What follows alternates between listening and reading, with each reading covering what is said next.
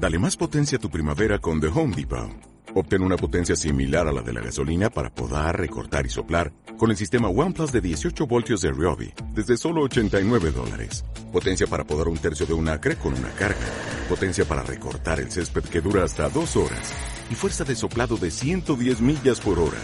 Todo con una batería intercambiable. Llévate el sistema inalámbrico OnePlus de 18 voltios de Ryobi. Solo en The Home Depot. Haces más. Logras más.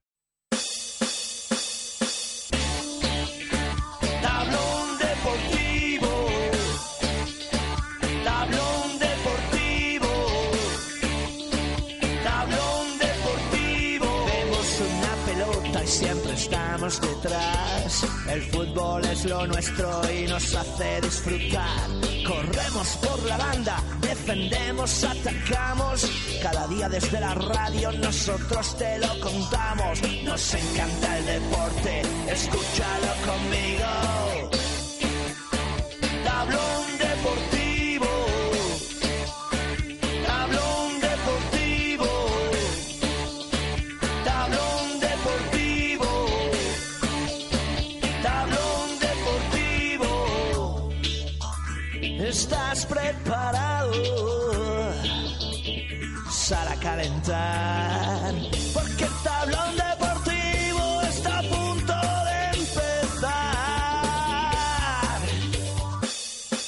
Tablón Deportivo con Manuel Albendín.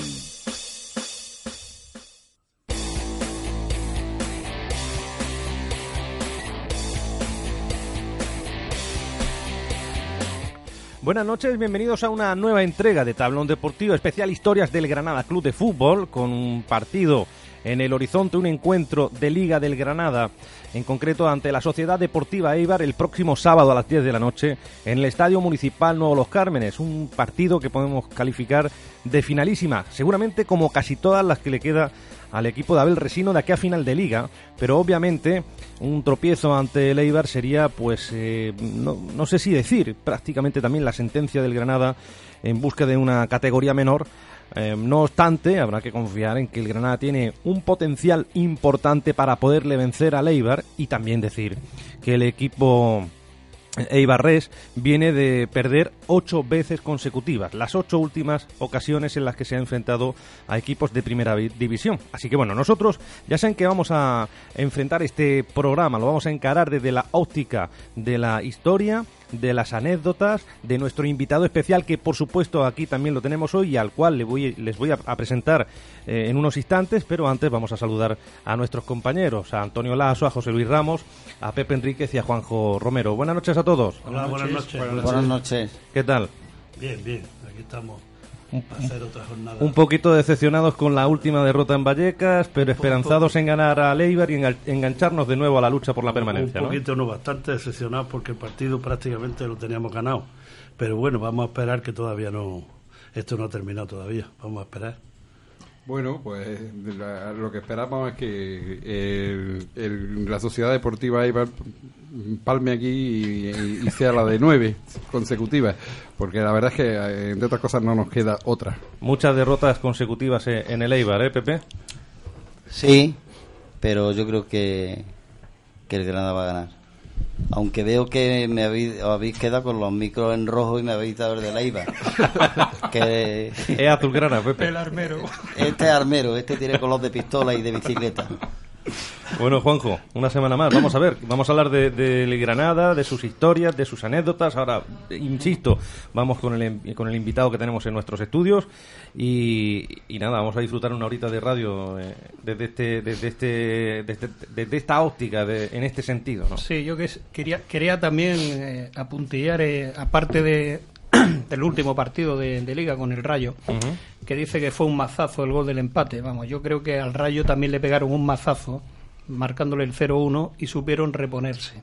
Yo no entiendo por qué el Granada le dan un mazazo empatando un partido y se hunden de esa manera tan, tan fuerte. Ujú. Quiere decir que hay una, un déficit de confianza y sería conveniente, como el año pasado se hizo y el año anterior, de que la directiva del Granada contratara a esa eh, psicóloga tan buena que hay por ahí pululando en los, en los distintos equipos de fútbol, ¿A cuál te refieres? ¿A Patricia? a Patricia exactamente, Ujú. que diera una charla de motivación y que hay que saber sobreponerse a, lo- a las dificultades. La vida no es un camino de rosas, ganas mucho dinero, pero carajo, eh, hay que subir, hay que subir ese ánimo y si te pegan un mazazo, pues responde.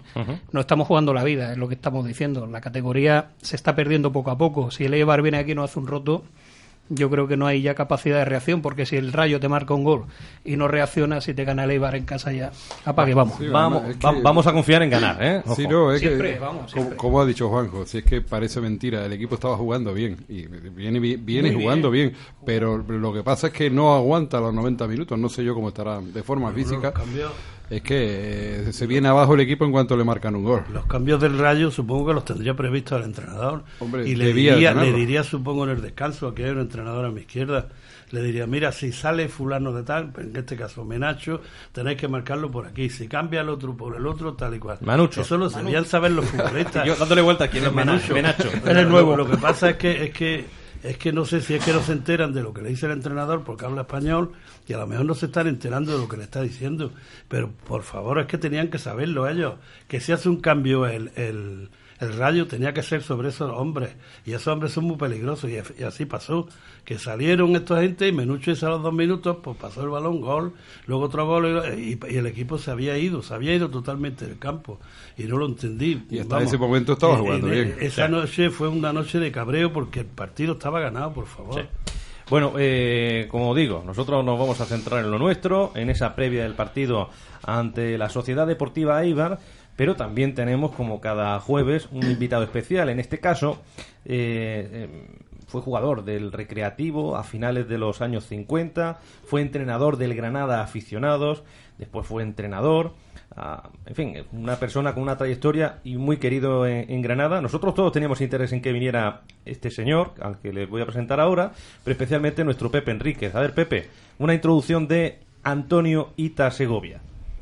Bueno, pues es un futbolista que yo conocí en el recreativo, no el Granada BK ahora, que no voy para nada, porque yo acordándome lo que yo viví con el rec- recreativo, yo no estoy motivado, no tengo ilusión ninguna. Y entonces a mí me recuerda de Antonio ser un medio centro, junto con Fino, con Quesada, de categoría. Y yo no sé mucho de fútbol, pero es lo que yo vi, lo que hoy puedo contar, y con él aquí presente, ¿no? Aquí lo tenemos. Antonio. Eh, a, a ver, sí, vas a eh, anecdóticamente te puedo decir que corriendo un poco se parecía a Lucena. Ah. Era un poquito Juan Poco, Bermonte. poco, poco ortodoxo, que sí, sí, ¿no? tenía una forma de correr muy distinta, vamos, que se distinguía. Pero era buen futbolista, sacó su carrera, hoy es profesor de, de, de instituto, de lo que sea, y, ahí- y lo tenemos aquí, afortunadamente. Antonio Ita, buenas noches. Hola, buenas noches. Eres profesor, ¿no? Bueno, era jubila- eh, Jubilado estoy- ya. Ya estoy jubilado, sí.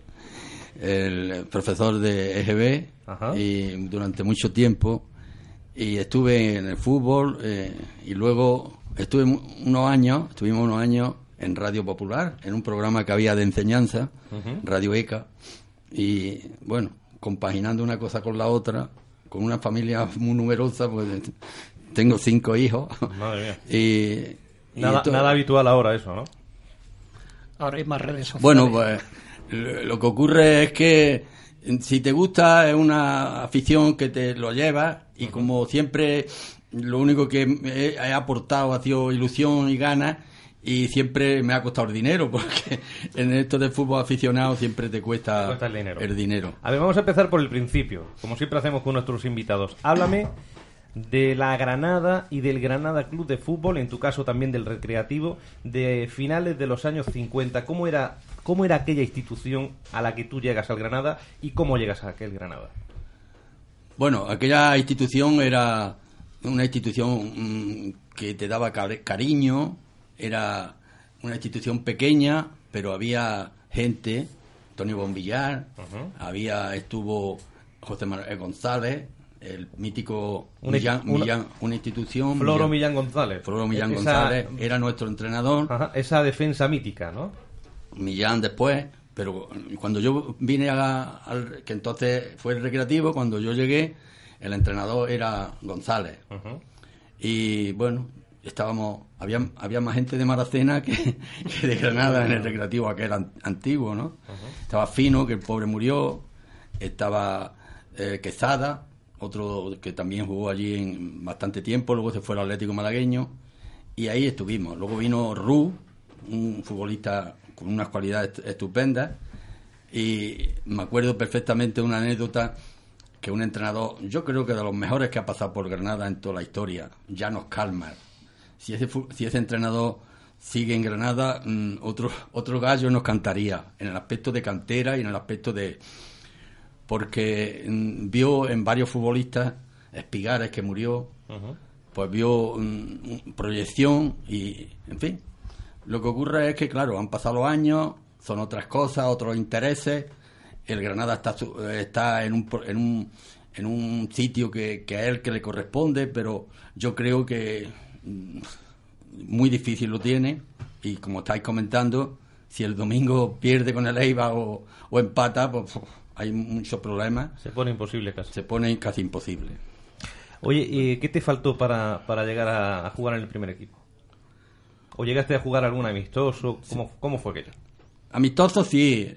Ya te digo que yo guardo un recuerdo excelente de Janos Kalmar, un, hombre con una capacidad de nos llevó a Antequera a jugar con el Granada, nos llevó a, Lorca, nos llevó a Motril, en fin, que varios de los que estábamos allí, que teníamos 18, 19 años. Me pasó una anécdota con un jugador que era del, que, vino, que venía de Madrid, Becerril. Fuimos a jugar a Antequera, partido amistoso, y entonces me dijo Calmar que hablaba un poco español, se entendía, yo iba de suplente, y claro, como era un partido de fiesta en Antequera, pues me comentó, chico, vas a salir, ahora vas a salir. Y dice, vas a jugar de, lateral derecho. Y el, Becerril, que era un jugador veterano, perro viejo, pues al verme diría, este joven igual, igual me quita el puesto y, le dijo, venga, que vas a salir, ya que estoy calentando, le dice, se acerca Becerril a, a Calma le dice, mister, mister, déjeme, déjeme un, ratito más, déjeme. y aquel día que yo creía que iba a debutar con el Granada en afición, pues me quedé en blanco.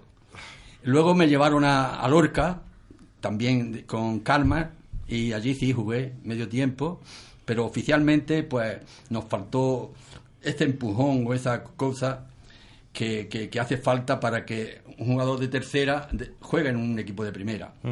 Faltó eh, confianza, Antonio. Faltó confianza y faltó mm, generosidad con respecto a los, a los dirigentes, porque es lo que está pasando ahora.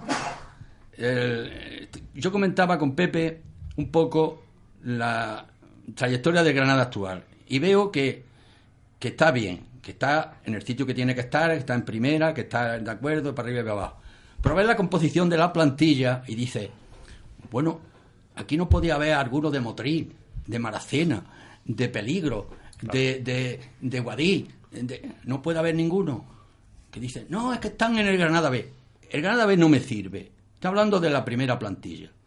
Entonces, viendo la calidad, te das cuenta y dices, pues igual que juega Pepito, puede jugar Juanito, que es de Almuñeca, o es de Maracena, mi pueblo.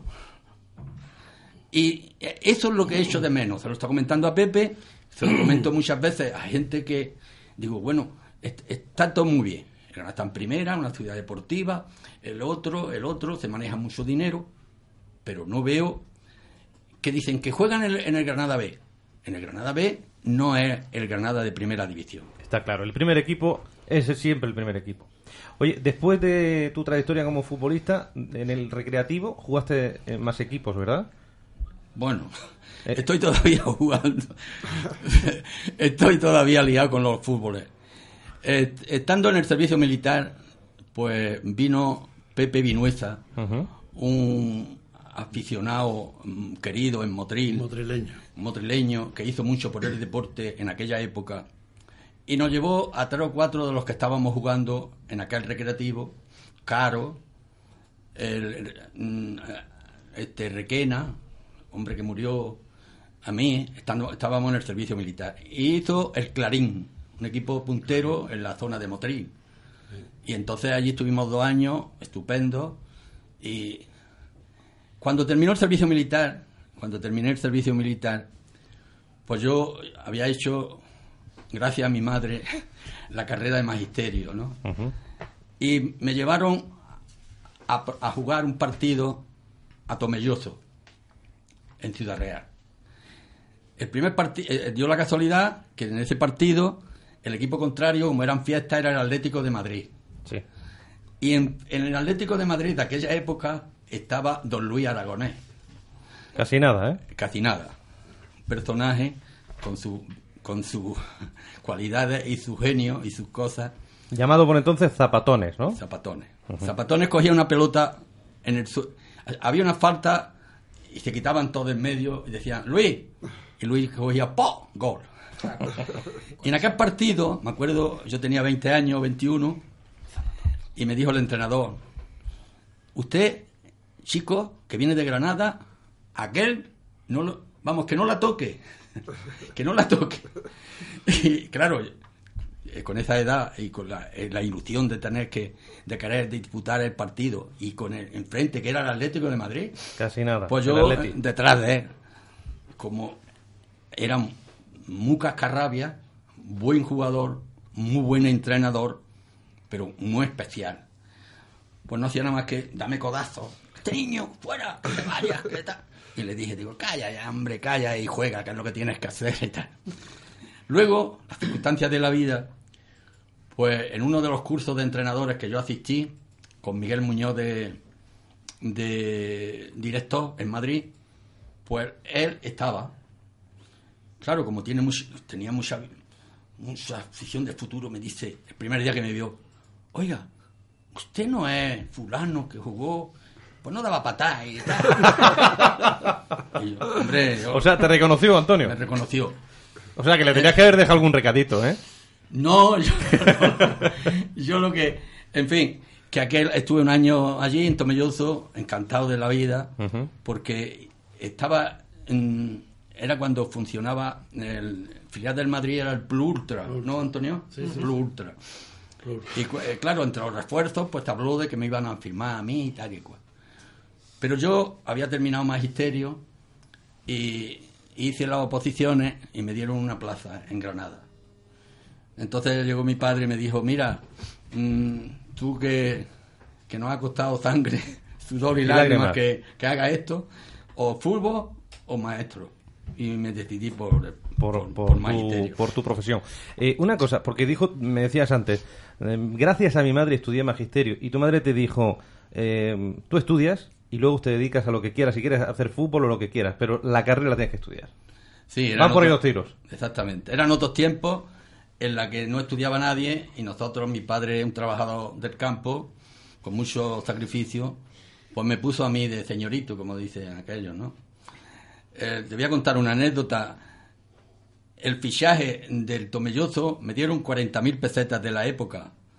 Un- dineral, ¿no? Un dineral. El primer sueldo que yo gané de magisterio fueron 1.500. Oye, ve. y me dieron 40.000 pesetas. Bueno. ¿Tu madre qué dijo de aquellas 40.000 pesetas? Compramos un piso, seguro. Pues me refiero a que no había, no había, tan- bueno, había unas distancias tremendas, pero que hoy mm, tampoco la calidad, volviendo a lo que estábamos hablando, la calidad que había en aquellos tiempos era, yo creo que era superior a la que había hoy. Pero sí había, eh, que es lo que mm, quiero hacer contar, sí había mm, gente que salía de las canteras de, de Maracena, de, Pe- de Peligro, de Pinos Puente, Ureña, Ureña, eh, de Guadí, el, en fin, gente. De Motril, de Baza. Motril, de Baza. De Loja. Y hoy echo de menos eso. Claro. Yo cuando veo las alineaciones, no voy a, a ver los, veo a los partidos de Granada algunos, pero el Granada B no lo veo. No por nada, sino porque a esa misma hora o juegan otros equipos en los que yo estoy más o menos involucrado. Y, pero me da mucha pena de que haya muchos niños que han pasado por mis manos, de entrenador, de esto y lo otro, y dices tú, ahora estos niños no pueden jugar en primera división. Ya. Que, no, yo le quería recordar a Antonio que lo conozco de, yo creo que de toda mi vida, yo no sé, no sé cuándo empezaríamos la amistad, pero tendríamos, yo no sé. ¿A quién no conoce Antonio Lasso? No, no, es que, de- es que es de verdad que lo conozco ¿Quién no a lo Antonio de siempre. y, y estoy viendo su trayectoria. Se te ha olvidado un futbolista muy importante de Maracena, ¿eh? que es mi amigo Pepe Atienza. Era mi amigo Pepe Atienza. Es que en, en, Ah, bueno. en Maracena, yo no sé por qué todos los futbolistas, o sea, la mayoría de los futbolistas, y aquí estoy viendo una alineación del año 58-59, en la que está Antonio, pues hay tres maraceneros. O sea que esto, esto de Maracena es que ha sido una cantera constante de la que el Granada se ha aprovechado porque venía uno bueno, venía otro mejor y venía otro y otro. Y aquí en esta alineación, que la voy a decir, compuesta por Pérez, Caro, González, José González, el hijo de El hijo Manuel, de- Ita, Romero, Ruz, Espigares de Maracena, Atienza de Ruz Maracena, también. Burgos, Requena, Bombillar y Fermín. Pues resulta que esa cantera es de la que de la que provenía Antonio Ita, pues era una cantera muy muy estimada por los por los directivos de aquella época, porque la verdad es que había un montón de maraceneros que hablaban el idioma que se habla en Maracena. Que, que, que, Que como es está más cerca de. Madrid, hablan mejor. Es que estamos más cerca de Madrid. más cerca. Estamos más cerca de Madrid, por eso luego- hablábamos, luego- hablamos luego vi- viendo la trayectoria, antes de que comiencen mi- mis compañeros a hacerte preguntas, estoy viendo que hay un laxo aquí desde, desde que fuiste jugador, desde la temporada 58-59 a la 61-62 como futbolista titular casi siempre en el recreativo. Siempre titular, lo siempre yo titular, aquí. Porque era, era un- uno de los futbolistas destacados de aquellas alineaciones. Pues luego veo, veo un salto que en- cuando empezaste de entrenador del recreativo y de varios equipos, Granada etcétera, estuviste, mm, empezaste luego las 74-75. En el primer curso de instructores de juveniles de fútbol que hicimos, que por cierto yo lo, lo coordiné y lo presidía, Sí, señor. pues te veo, Ahí vemos la te orla, veo ¿eh? retratado en la orla y ya empezamos el 71-72. Ahora le hacemos una foto también a Y la luego, orla. y luego estuviste un montón de años, me parece que son ocho, dos, De cuatro, Granada seis, aficionado. Ocho estuviste en, el, en, el, en la estructura del Granada. o sea que te quisieron como futbolista los primeros directivos de los años 58 y 59, que estábamos en primera, hasta justo a las 60-61 descendimos, y seguiste en la 61-62, y luego volviste otra vez al Granada, a través de ahora nos dirás de quién, porque nos tuviste ocho años enteros como entrenador de los equipos filiales. Y eso pues me agrada en tu trayectoria. Se sabe el maestro volviera- casi, casi la trayectoria de, de que de Ita volviera- mejor que el propio Ita. No, que volviera otra vez a la estructura del Granada cuando habías dejado, hacía desde el año 61-62, y hiciste estas aventuras que nos has contado de Tomelloso, etcétera. Y eso Bueno, es lo que te quería preguntar. después de Motril- Que, ¿Qué directivo? Es que esto, por supuesto, era Candy el presidente en la 74-75, y luego había otro pila aquí de presidentes que todos te querían como entrenador. Venga, Antonio. Bueno, en la 61-62, estando en el servicio militar, fue cuando, después de Tomelloso, hicimos las oposiciones y me dieron una plaza, como digo. Entonces ya era mm, otra cosa. Ya tenías que optar o por el fútbol o por la... Seguí jugando, fuimos a Adra, nos llevó Antonio Carmona. a Adra. Carbona, arroz. Cambona Arroz. Fuimos a Adra. Quesada, el, mm, Se llevó, se llevó medio a recreativo. medio recreativo de aquellos tiempos. Allí estuvimos un año estupendo porque había dinero y nos traían, nos llevaban. nos- Luego jugamos con Vicente. Vicente, Vicente Díaz Molina, que Díaz. acaba de morir. el que acaba de Díaz- morir, el pobre. Ya er- era mayor que nosotros. Y fuimos a Almería, que entonces el Almería era un equipo El Hispania. el- era el ¿cómo era Antonio? El Almería era de Falange, ¿cómo le decían? De- El Falange era, era el campo, el de campo el. Ultra- de. Almería. Y el. Hispania se llamó también. Era, era del Falange y nos llevaron a Almería. Íbamos a jugar los partidos eh, los, los domingos y luego nos traían hacia acá. Después, pues Maracena.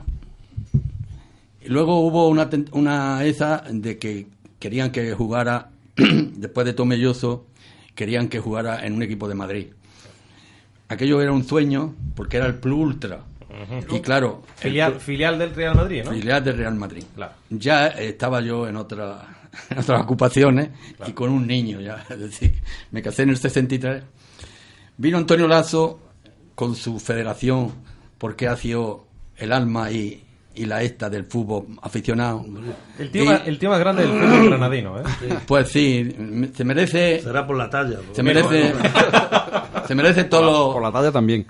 todo lo- elogios que le pongamos por él. Lo apodero yo. Fue el que organizó los primeros cursos de entrenadores. Con lo mayor que es, lo apodero yo. Y yo le llevo la cartera a Pepe. Y ya empezamos lo que era la- la- el aspecto de entrenar. Se organizó, perdóname, Antonio, los cursos en los que en los que pertenecía, en los que tuviste de compañero a Vicente, a, a Añito, ¿no? A Añito. Marto. Estoy viendo ahí a Pellejero, No quizás.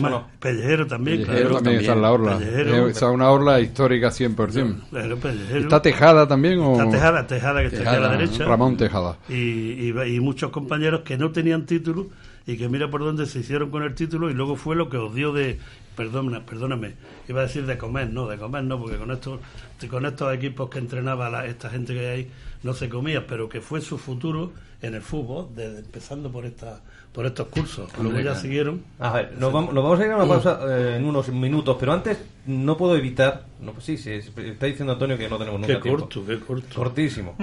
Eh, a, a ver, eh, Antonio, me he quedado antes con una duda. Decías que en, el Granada, en el recreativo, llegara llegaban muchos chavales de, de Maracena. Eh, ¿Cómo era aquello de empezar a jugar a la pelota los chaveas en Maracena? ¿Cuál era vuestra ubicación? ¿Cómo empezó aquello? ¿Cómo empezó a gestarse eh, tanto futbolista de Maracena para llegar al recreativo? Bueno, había, en mi época, había un señor que le decíamos el Gori, que Antonio Lazo lo conoce, lo conoció. Yo también. El Gori, que fue para nosotros el padre, que aunque el hombre tenía problemas, con, pero para una generación de futbolistas como nosotros, en aquellos tiempos de juveniles, Atienza, Espigares, El Fino, yo, en fin, y muchos más, fue la que nos lo apadrinó y nos y fue, en cierto modo, el que nos lanzó para que pudiéramos engarzar, pues, por alguna forma, con la gente de Granada. Entonces, eso es lo que, como he dicho antes, es lo que yo echo de menos en los momentos actuales, con tanto dinero que se maneja y con tanta proyección que tiene el fútbol, que no ocurra en el Granada Club de Fútbol, que, está- que es, en cierto modo, lo que nos, nos llama Sí. y, y- y es lo que queremos, ¿no? Pero Antonio, había una placeta donde vosotros ju- os juntabais los niños de, de Maracena para empezar a jugar al fútbol. Digo una placeta porque instalaciones deportivas supongo que no había, no en Maracena, en ningún sitio. Pues sí, había una placeta, la placeta de que le decíamos la, la era baja o la era alta, sobre todo la era alta. La, Eh, la era alta era más peligroso porque había la pelota a la baja, ¿no? No, la era alta es que había había un, unos desniveles muy grandes porque estamos hablando de los años 50 en Maracena, que era totalmente distinto, eh, ya se ha edificado de una forma muchas veces incontrolada, pero bueno. Y, y- pero que esto siempre ha, ha- en Maracena siempre ha existido esa afición y esa esta gana de fútbol. Mm. A partir de este de este señor Antonio Alonso Ergori que le decíamos, había otro que para Antonio Lazo también tiene buenos recuerdos, que era corresponsal del periódico Patria y el periódico Ideal, Patricio Ávila. Patricio Ávila, que, que fue un personaje muy importante, porque era el que nos daba a conocer a través de los periódicos, o a través del periódico que había en aquellos momentos, nos daba a conocer en otros pueblos y en otras en otras zonas. Yo me acuerdo que vino el presidente de Ladra, estando Antonio Carmona de entrenador, vino Maracena para que fuéramos a Espigares, Atienza y yo. Pero ellos dos no quisieron, no podían, pues estaban trabajando. Y yo que era el niño bonito, pues estaba estudiando, porque no sé qué, pues me llevó. Pero fue a consecuencia de las crónicas que Patricio Ávila llevaba todos los domingos al periódico Patria, fundamentalmente. Sí. Es decir, que fue un personaje que en Maracena, como en muchos pueblos, quizás, ¿no? No se le ha reconocido su mérito, todavía está vivo y lo que es es que viva muchísimo, pero es un personaje también fundamental para la promoción del fútbol en aquellos tiempos. Sí, pero solo salió, perdón, ya con esto termino. Solo jugó en el Granada un maracenero que es Tinas, que fue el único que llegó a jugar en el primer equipo, ¿no? Sí, de, pues, los, de los de aquella de, época. los- de los- de todos los que pasaron por el 57, recreativo pues. y que podían haber jugado en el Granada, que eran realmente Tina, que es ya de los 60. De 60. Tina ya es de los años 60. Y Espigar estuvo muy cerquita. Espigares, Espigares llegó a llegó- como, como Antonio, llegó a jugar en algún amistoso, pero ya Que. Espigares creo que le marcó un gol al mismísimo Julio Iglesias de penalti. No sé si... Sí, En Madrid, sí. En, en una semifinal de Copa de, de- de Copa de España aficionado. Sí, pero siempre estaba Espigares para subir, que era un defensa extraordinario. Era de categoría. fallecido, Recreativo. pero encontraba siempre que el primer equipo de Granada en aquella época era muy bueno y no había forma de, de- de encontrarle sitio Pues a sí. Espigares y, y, y qué lástima que se retiró. y- Además, él, él lo contaba, Sí, que, sí, sí, que- sí. que- que el día que iba a debutar lo pusieron de delantero y él que era defensa. Bueno, alguna vez había jugado de delantero, lo pusieron de delantero y, y- y- y prácticamente ni tocó el balón. Sí, sí, sí. Bueno, Sí. pues nosotros vamos a hacer una pausa publicitaria muy rápida, muy breve. Volvemos enseguida y seguimos hablando con Antonio Ita de sus anécdotas, de sus historias en el Granada y sobre todo vamos a entrar en la previa de ese encuentro que el Granada va a disputar el próximo fin de semana ante el Eibar, en, en todos esos datos históricos y en esas pocas, vamos a decir, em, en esa, en es- podemos decir que en esas pocas cifras también históricas de los encuentros que han jugado ambas escuadras. 92.5, La Voz de Granada. En Restaurante La Isla, en Cerrillo de Maracena, disfrute de una cocina casera y selecta con el mejor pescado y marisco del día llegado desde Ayamonte, para que lo deguste en su mesa. Pruebe nuestras especialidades: bacalao, fritura, gamba blanca, gamba roja, calamar plancha, aguja del estrecho y nuestro langostino cocido de toda la vida. Restaurante La Isla, en Avenida de Maracena 144, Cerrillo de Maracena. Reservas 958 170138. Levantina de Seguridad en Granada. Confía a nuestros vigilantes de seguridad la vigilancia y seguridad de bienes y personas, como ya lo han hecho en Granada instituciones, urbanizaciones, polígonos, locales de ocio, centros comerciales y toda clase de servicios. Eficacia y garantía en vigilancia y seguridad. Coordina Levantina de Seguridad en Granada, Rafa Pozo, 619 75 22 31. 619 75 22 31. Así suena tu radio.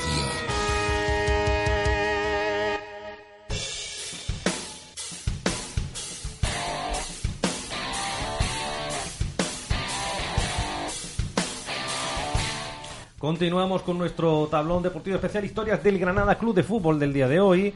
Estamos con Antonio Ita Segovia, pero vamos a vamos a entrar ya en Vamos a ir a lo histórico de los. Granada Eibar, que, que hay, hay poco hay poca chicha ahí, Pues, ¿eh? pues, pues, pues, mm, tan, tan poquísima como que solamente hay un precedente. De, vamos, el Eibar va a ser la segunda vez en toda la historia que viene por Granada. Este, este sábado será la segunda vez. Ujú. Ya estuvo aquí una vez. Y bueno, y como precisamente por eso, por la escasez de, de datos históricos, pues yo me he encargado de, de- de- de- de situar más bien en el contexto de aquel año que fue la temporada 86-87, que es una buena temporada histórica de Granada, puesto que acabó en ascenso a segunda división. Bueno, Es decir, hubo dos enfrentamientos en aquella temporada. Sí, pero, pero por Granada Mm, eh, solo ha estado una vez. una vez nada. Es que, bueno, antes que nada vamos, vamos a decir los jugadores que, como siempre hacemos, ¿no? Los que han vestido las dos, las dos equipos, bueno, los que han jugado en el Granada y en el Eibar, que son po- muy pocos, pero los hay. Tenemos a Subiaurre, un defensa de los años 60. Machón, y este ya, fíjate, este ya es de los 90. Huegún, lo mismo. Rebollo. Rebollo era el delantero aquel que vino para jugar en tercera división, para reforzar, para jugar el playoff de ascenso. Saavedra. Nené, era un lateral izquierdo. Subizarreta. Galder Zubizarreta, ¿no? Exactamente. Pinto, que este jugó en el filial, en el, en el Eibar B. Altuna. John Altuna. Oscar Pérez y Moisés Hurtado. Y yo no tengo, no conozco más. Ujú. Óscar Pérez, el jugador que llegó en la primera temporada del actual Eh, presidente de Efectivamente, que jugó en segunda B. Que después ha jugado en Tenerife. Que era muy discutido. Está, también ha estado en 200 millones de equipos. En el, Jugador en el con Oviedo. clase del medio campo. Sí, bueno, y pero como- no dio todo lo que se esperaba. Eso era más de saborío. Bueno, no, Con no, razón, no. No era malo, no era malo. Yo me- buen yo me toque, llevaba muy bien con él, ¿eh? Eh, toque, no, yo también, yo me llevaba con él divinamente, yo no me, pero que eso para reír vamos. Yo muchas veces le decía a los Campos Antonio Sánchez, digo, cuando yo le veía, digo, Osquita, una sonrisa, hombre, vamos a reírnos un poco, estoy serio. Y le gustaba trabajo. Yo re- os voy a contar una anécdota. Recuerdo que mm, de Óscar Pérez, cuando llega a Granada, yo estaba en el club rojiblanco, era directivo, y hay una vez que se me acerca, la primera temporada, el Granada estaba bajo mínimo, nada, se había salvado un match ball, pues prácticamente de desaparición del club, y bueno, empezábamos a respirar de nuevo. Y recuerdo que se me acerca y me dice, quiero una equipación oficial del club para mi hijo de cuatro años.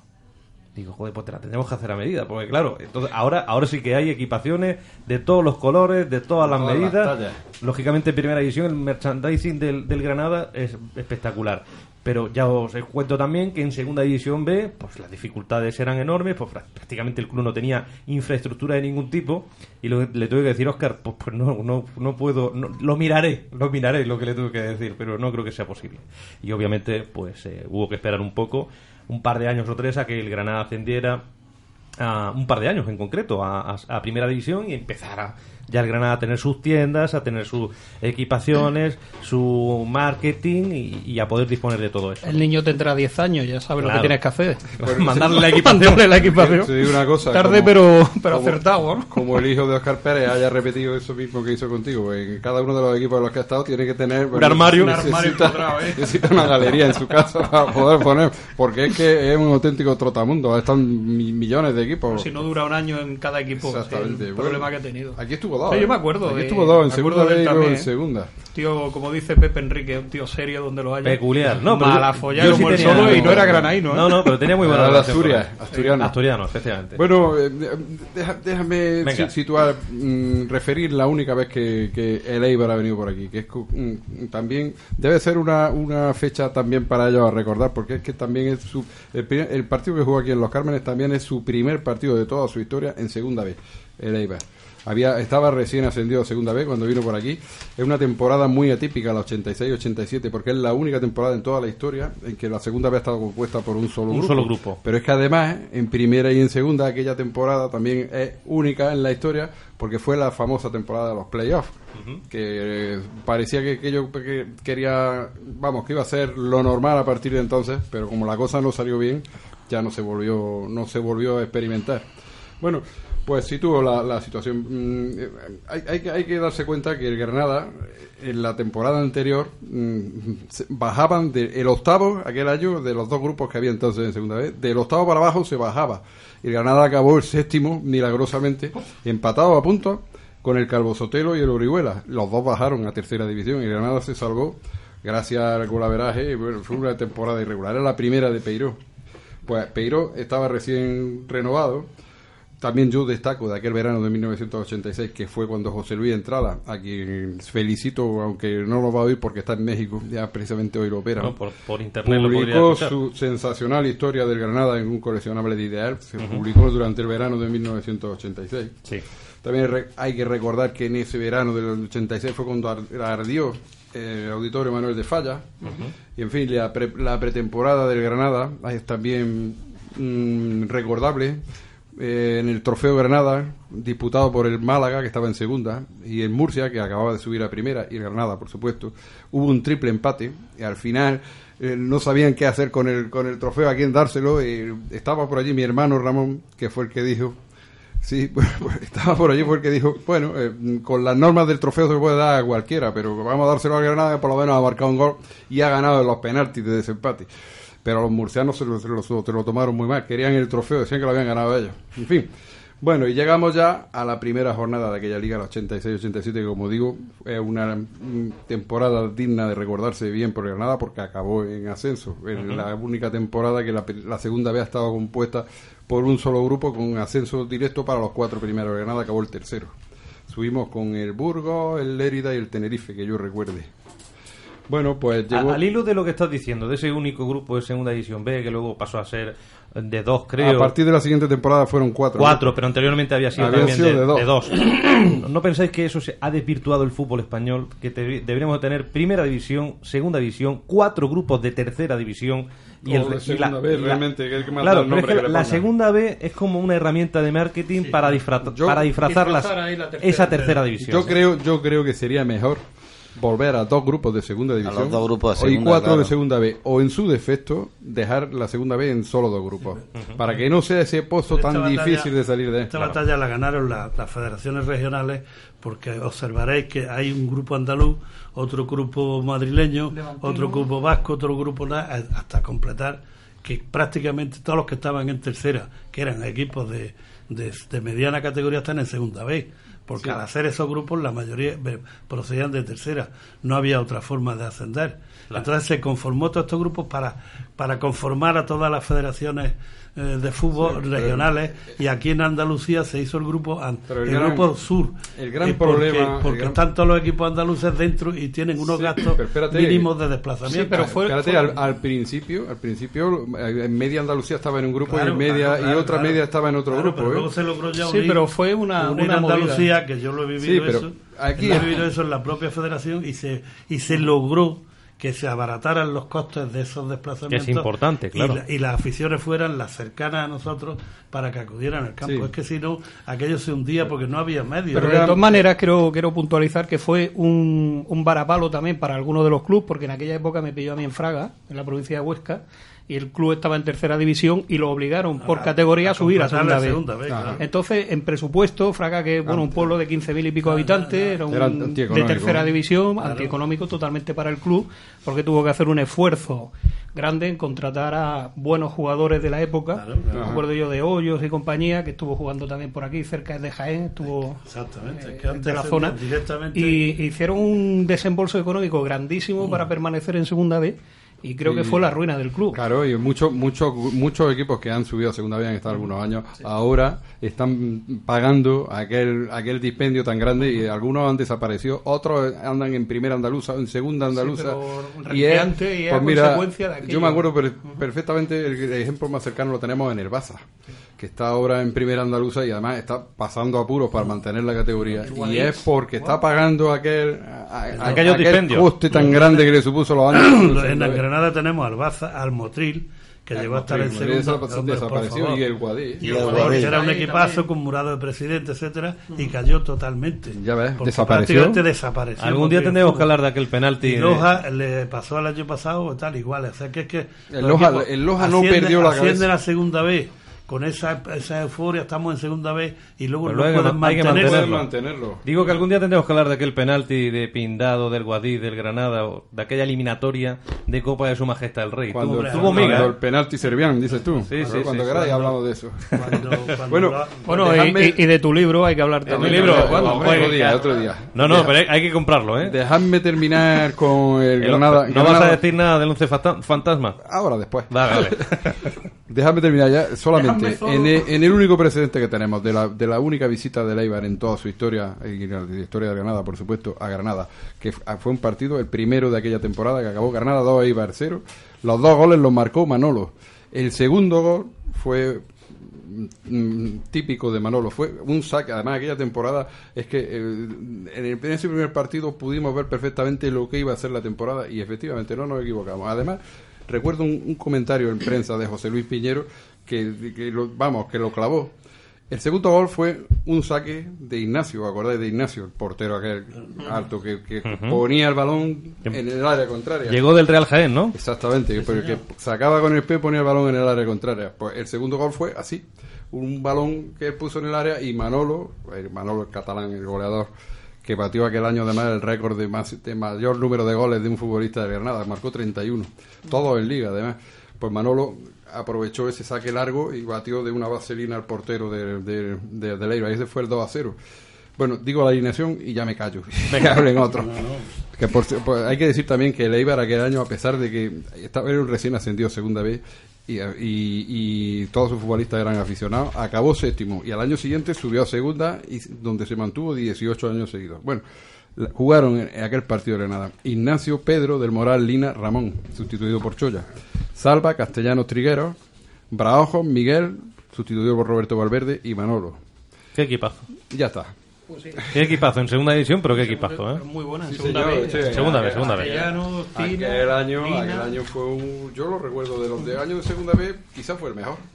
A ver, le vamos a ahora va, ahora va a ir Antonio, pero antes le quiero preguntar, Antonio Lasso, pero primero le vamos a preguntar a Antonio Ita por, em, por cómo ha cambiado el fútbol, independientemente de lo que él decía antes de los jugadores de cantera, a los que echan en falta, pero ¿qué más echas en falta tú de, aquello, de aquellos años en los que tú fuiste futbolista con respecto al fútbol profesional actual que, que vemos cada día, sobre todo por televisión, porque se han empeñado en que el fútbol hay que verlo por la televisión? Bueno, hay unos escalones muy grandes, ¿no? Entonces el fútbol profesional está prácticamente fuera del alcance de la mayoría de los niños, de los colegios, de esto y de lo otro. Porque hoy estamos viendo que, en- que en las canteras de los equipos grandes llegan aquellos que el- están, sus padres vi- se desviven porque... Terminen porque- siendo futbolistas. Para que terminen siendo futbolistas. Antiguamente esa distancia no estaba, esa distancia no estaba, porque no había ese, ese dineral que existe hoy en el, en el fútbol. Está claro que el- las televisiones, la- esto, los vídeos, pues dan una publicidad estupenda, pero no hacen mucho daño. Hace mucho daño porque hay cuatro equipos que son los que manejan el cotarro y los otros 33 que, que, que viven de, de- prácticamente pues de los mm, de los socios, de los estos, de los otros. Entonces, es muy difícil, es muy difícil. Y luego, le- yo esta ma- eh, mañana le, pregunta- le comentaba a Pepe que, por ejemplo, el, el Granada va a inaugurar una, unas instalaciones estupendas. Una ciudad deportiva. Una ciudad deportiva. Pero que esas instalaciones van a dar fruto dentro de 10 años. Porque los niños de, de la capital, cuando se acostumbren a que tienen que ir allí y que de allí es como, como van a salir, pero van a dar fruto si al frente de, esa, de, de esas instalaciones hay gente que sepa de lo que va. Aparte de dinero. Has dicho jugadores de la capital y por supuesto de la provincia. Tengo claro que tienen Hombre, que ir claro. todos los futbolistas de Granada, ¿no? Y su área metropolitana. Claro, claro. Y- y toda la- Entonces, l- había un, había un señor antiguamente que cuando me veía, porque como siempre estábamos en los fútbol, me decía, Antonio, no te canses, los futbolistas es como los toreros, hay que verlos andar. Efectivamente.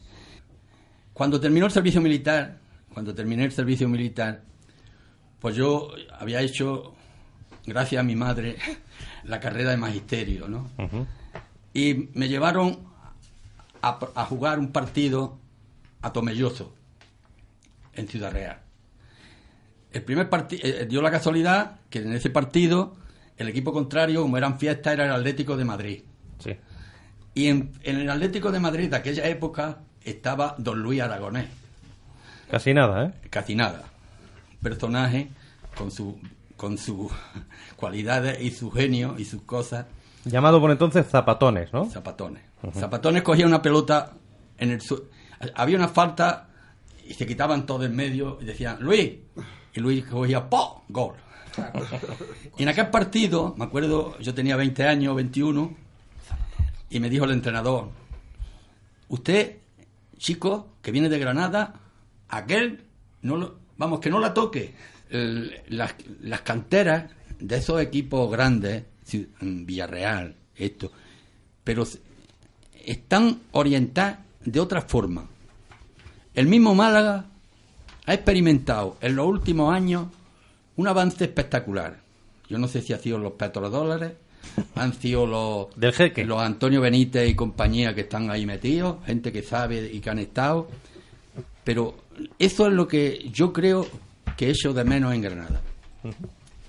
Entonces, esos niños que tú me comentabas, para que lleguen, tienen que pasar cuatro o cinco escalones, escalones muy difíciles. Tú estás hablando de varias generaciones, para que nos podamos igualar en lo que tú estás diciendo. Sí, sí. Para que haya un funcionamiento en esa ciudad deportiva y para que esos chavales que van a empezar a aprender a jugar al fútbol, ojo, a aprender a jugar al fútbol, puedan ser futbolistas profesionales en el futuro. Exactamente. Y luego que en esas instalaciones o en estas ciudades deportivas haya gente que sepa de lo que va.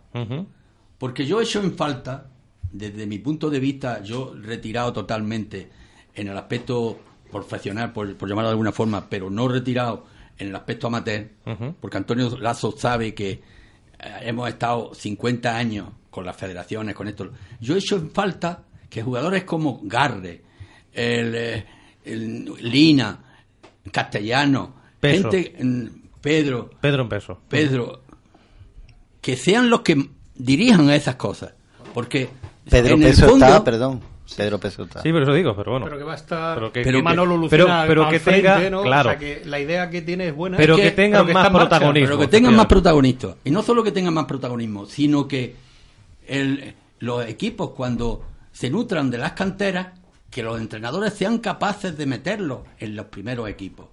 A ver, Antonio, Antonio dice que no. No, no, yo es que opino, mira, es la única vez, si no recuerdo mal, que se jugaron en, en el Granada 11 futbolistas granadinos fue con Pepe Parejo en la 90 y, ¿qué? Uno, No, 92. 91-92. 91, En el 92. último partido de la 91. Exactamente. Entonces, aquello era porque estaba el Granada en segunda vez. Pero el, tanto, mientras que esté el Granada en primera división y haya esta estructura eh, directiva, por llamarla de alguna forma, donde la mayoría de los futbolistas, la mayoría son de otros países, son de otros países, va a ser muy difícil que jugadores de la cantera, por muy buenos que sean y jueguen en el B, algunas veces que hay, hay, hay alineaciones del B que incluso no juega ningún granadino. El Es otro que día eso- solo uno es que- había es en que el eso- equipo es que titular. eso es para observarlo. Entonces va a ser muy difícil Eso es duro, ¿eh? que, que- que llegue a primera división algún futbolista a jugar, perdona, en primera división algún futbolista granadino. Mientras no le debemos cancha en el B, como tú has dicho, y jueguen incluso con la ilusión de saber que en la misma temporada, en vez de Sissoko o el otro, el otro, que son perfectos, yo no me meto con eso, algún granadino va a debutar en primera, estamos perdidos, no hay cantera. Se- seguimos, por muchas escuelas que haya, mientras la estructura esté como está, las televisiones estén como están pagando la mayoría del presupuesto de los equipos, etcétera, va a ser muy difícil que jugadores de la cantera Estoy estén totalmente- en el Granada. totalmente de acuerdo con Antonio Lazo. Pasarán años, estará Manolo Lucena, estará como tú dices Castellano, el otro, el otro, que son figuras a imitar por los que vienen a, esa- a Claro. ese fútbol, que vean futbolistas que han sido internacionales, que son de Granada prácticamente, como le pasa a Ángel Castellano, Aguilera, etcétera, son granadinos. Aguilera sí está nacido en Granada, Castellanos no, es manchego. Pero hasta que no llegue ese momento, que no sé si, si lo veremos algunos, no, no veo en el Granada titular ningún granadino mm, procedente de nuestra cantera. A lo mejor viene un granadino de otro de otro de otro pueblo que, que está en primera división y vuelva aquí, puede ser, pero que lo veo difícil de momento. Pues mira, hay, hay algunos granadinos que están jugando en primera o en segunda división y no han salido de nuestra cantera. Pues, por ejemplo, el portero de la Almería, Julián. Curioso, ¿eh? Luego tenemos en, en el Ponferradina está Y en el Sevilla, el de. Sevilla es de aquí. Sí. Si no me equivoco, el titular del Sevilla de ahora. No, eso ya no lo sé. El que jugó. Rey lo dice. Perdona Sí. que, te, que te interrumpa.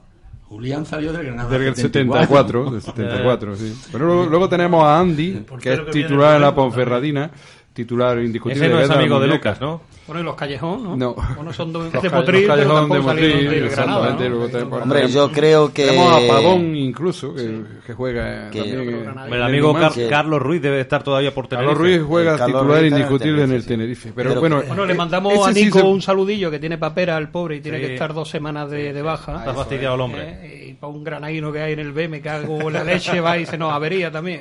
Pero que tú sabes que tú eres el piti de aquí de... Pues Piti de Talón Deportivo. el otro y el tenerte ya aquí es un éxito. en el, último, en el último partido que vi yo de No te lesiones más. No sé, ya, eh, espero no lesionarme En y el que único- el trabajo me permita seguir viniendo. En el último partido que vi yo del, del Granada B, que fue hace dos o tres jornadas, el único granadino que había en el equipo titular era Nico, precisamente. El resto eran todos. Bueno, es que prácticamente no había ni españoles, había dos o tres españoles, el resto eran todos. Tuvo Lucas la oportunidad de darle el debut a Nico En el Ah, Bernabéu. en el Bernabéu el año pasado. Me estaba acordando ahora mismo, ¿eh? Sí, y no lo hizo. Y no lo hizo. sería, vamos. Habría sido extraordinario, estoy de acuerdo sería, contigo. Sería un puntazo para un jugador granadino. Pues sí. Debutar en el Estadio en un- Santiago Bernabéu. Bernabéu, sí. Pero bueno, a ver si Abel. Abel le da esa oportunidad. ya Abel, está. Abel. sí pasa, ¿no? A ver Abel. si ocurre. Abel recibe. Abel, Abel, a- Abel, querido Que Pepe. yo creo que cuando la ciudad deportiva esté funcionando es cuando... Y luego estoy esperando también que el organigrama de, de esa ciudad deportiva, de los entrenadores, que sepan que en Granada hay materia prima en Claro ese que aspecto. claro que la Aquí hay. tenemos uno que todavía Sabe, sabe y mucho. está en la cancha, como decía Que el todavía puede aportar muchas cosas, ¿a que sí, don Antonio? A ver. Bueno, yo lo único que aportaría sería que la, eh, la infraestructura que se está montando alrededor del Granada y de la cantera y de todas las cosas esas, que participara más gente de Granada. Es decir, el tejido social de Granada se involucrara más. Porque mañana, o dentro de X tiempo, los dirigentes que hoy están al frente de la entidad se pueden marchar Claro. y nos dejan prácticamente sin nada, porque si yo concibo, yo tengo una idea de lo que es una empresa, si cojo a mi amigo y se la doy, a lo mejor mi amigo tiene otra idea distinta. Entonces lo que yo he hecho en falta, que se lo comentaba Pepe esta mañana, es que la sociedad de Granada, que siempre ha sido muy reacia a, a- a meterse en que se involucre, Que se involucre más, por una vez. porque el, la- el Granada está muy bien, en Mm. primera división está muy bien, los dineros que vienen de la televisión nos vienen fenomenal, Mm. pero el día que se nos vaya, Ahí. ¿quién se hace cargo o quién dice aquí estoy yo? Ahí, Eso ahí. es lo que yo he hecho falta. La sociedad granadina tiene que dar el paso y decir, esto que es una empresa que es mm, de Granada, que, que, que mete una cantidad de dinero cuando se desplaza el Madrid, el Barcelona, el otro, el otro, la sierra se llena, los hoteles se llenan, eso. Pero Eso se echó en falta cuando descendimos a tercera división por, Bueno, pues ahí, ahí por cuatro duros. Por cuatro Por duros. cuatro lo has duros bajamos de segunda vez a tercera y estuvimos por ahí deambulando en campo de tierra. Sí, pero está y claro no que- hubo una sociedad granadina que se Claro, pero bueno, en pero no momento. eso. Pero vamos a ver, es que ni estando en primera división dudo muchísimo que haya nadie que quiera dar el paso. Y ojo, teniendo en cuenta que hace poco, hace un par de años quiero recordar, la Cámara de Comercio de Granada hizo un estudio del retorno económico que producía el Granada en esta ciudad, que era de en torno a 40 millones de euros, y aún así parece que no lo queremos ver. Aquí lo que pasa es que nadie quiere. Que somos muy envidiosos porque se los quedan los del Zaidín, los bares de los alrededores y poco más. Hombre, no creo. Entonces, A ver, no creo que vayan por ahí los tiros, No, no, ya lo sé, vamos, es que, es que el granaíno, vamos a pensar en granaíno castizo. Si yo no me llevo nada, ¿para qué voy a meterme? Claro. ¿No? Yo, ya- Ya, yo ya. Yo me voy a retrotraer, me voy a retrotraer, perdón. Época de Antonio Ita. Retrotráigase usted, amigo. Y, y- y os voy a dar unos datos que os voy a quedar con la boca abierta como me quedo yo cada vez que los leo. Bueno, en la temporada 81-82 estaban de entrenadores en, la- en los filiales Pellejero, José María Pellejero, Antonio Montijano, Antonio Ita, Juan Casas, nuestro, nuestro gran amigo, Querido. y Jorge Rodríguez. Y entonces los presupuestos de aquella época, fíjate qué curioso, es que tengo unos papeles que esto es... esto- esto es- en- Los en papeles de total- Antonio. en total se, se, se gastaban en los filiales 3.877.000 pesetas, pesetas. Pesetas, no euros. Y entonces el Granada Juvenil Nacional, que lo tenía el que tengo aquí a mi lado, don Antonio Ita, el presupuesto era de 341.000 pesetas. De los años El- 80, el- ¿eh? el No se lo pierdan Juvenil- ustedes que aquí Antonio Lasso trae el presupuesto. no, ¿eh? no, no, yo, yo, claro. Del Recreativo en tercera división, 2.096.000. El Granada aficionado, 500.000. El Granada juvenil, que era el que llevaba Antonio, 341.000. Recreativo juvenil, 220.000. Infantil, 110.000. Granada Levin, 110.000, 60.000. Todo pesetas, Y ¿eh? 440.000. Hombre, y un presupuesto de 80. 3 millones 100, o sea, 800 que, que no sé ahora mismo los euros. que son. Antonio, y- Pero y ese era el entonces, perdona. de todas las filiales del Granada. Y entonces había dos o tres jugadores jugando 81-82. Sí, jugando jugando en el primer en el equipo. primer equipo. No, había, había, en el primer en el primer equipo había para ser un equipo entero de Sobre Granada, 20.000 en euros. aquellos años. Antonio. Entonces se les. ¿cuánto? Sobre 20.000 euros Sobre 20.000 aproximadamente. euros. Y con eso estaba el presupuesto entero de todos los equipos filiales del Granada en aquella época. Y se sacaban, como está diciendo muy bien José Luis, algunos jugadores para el Granada. Y lo ha hecho Antonio también. Pero es que ahora no se saca ni uno. Es que Ya. no es ni uno. Ya. Pero- Bueno, y, hemos tenido épocas de estar el equipo en ¿Y primera cuánto división. cuestan los filiales ahora? Está- perdón, estamos en segunda vez. Quizás. Sí, bueno, ahora, ahora cuesta de nuevo bastante más. Bastante, bastante más. más. Pero tenemos ahora son todos Al profesionales. equipo femenino que Todos también se ha agregado todos a la cobran, estructura. claro. Menos los pocos granadinos que hay en el equipo. Efectivamente, eso sí. es que esos van Eh, casi de prestado. Exactamente. Quiero decir que antes lo que hacíamos era un milagro. Sí. Era un milagro prácticamente. Era y distinto. salían jugadores de la cantera para aquella primera división, que la verdad es que jugaron muy poco. En la primera división de aquella época en la que descendimos, salían, salían. En la 61-62, hombre, por lo menos Vicente estaba agregado y estaba y jugaba siempre. Claro. Vicente, Era Baena. Guerrero, González, Esos son, son de los 50. y Vainas Y algo, los- y algo lo disfrutamos, pero es que hoy no vemos Siento, futuro ninguno. siento interrumpiros, es que nos quedamos sin tiempo. Como siempre, vamos a tener que pedir una prórroga en este. Pedimos, Le vamos a llamar tablón deportivo, la prórroga de, talón de un deportivo. Prórroga y, luego- y después los penaltis. Y los penaltis, claro. Claro. Como el otro día del Atleti de Madrid ante Bayer Leverkusen. Eh, Antonio Ita, muchísimas gracias por haber estado hoy aquí en La Voz de Granada en Tablón Deportivo. Un placer habernos eh, contado tus enseñanzas, tus anécdotas, tus historias y te esperamos más veces por aquí. Nada, siempre que queráis, estoy a vuestra disposición y muchas gracias por acordarse de mí y posiblemente eh, han quedado 100 historias sin contar. Seguro. Tú eres, tú eres un mítico, todo. tú eres un mítico de los que hay todavía por ahí. que- Quedan algunos, Antonio Ita uno de ellos. Claro que sí, por supuesto. Además, ya sabéis que mi, mi opinión es que hay que acordarse de aquellos que se acuerdan menos. De aquellos que salen menos por la onda. Sí, como, sí. como Antonio De los que parece que puedan ahora ser menos mediáticos. Sin ¿no? lugar a dudas, y tienen y cosas tan visto, interesantes que contar como cualquiera. Tu- Tuvo ocho años el de entrenador. Por supuesto, y- Que no son dos rables, vamos. Y yo, que, y yo que lo he visto. Ajá. Lo he visto y, y en el campo de la acacia. En las acacias. En la ¿Y acacia. el de las mimbres? Eso es lo que yo muchas veces veo al, al Maracena, que no lo veo. En tercera, que van cuatro y las acacias que estábamos en regional, que se llenaba, un campo de tierra, era otra Bueno, historia. pues muchísimas gracias, repito, Antonio Ita. Por supuesto, muchas gracias a Antonio Lasso, a José Luis Ramos, a Pepe Enríquez, a Juanjo Romero. Un placer teneros aquí esta, esta noche. Volvemos el próximo jueves. Como siempre digo, ojalá que les contemos que el Granada ha ganado esta vez ante el Eibar, que se enchufa de nuevo a la posibilidad de la permanencia en Primera División. Así que pasen una magnífica semana. Un abrazo. Hasta la próxima tablón deportivo.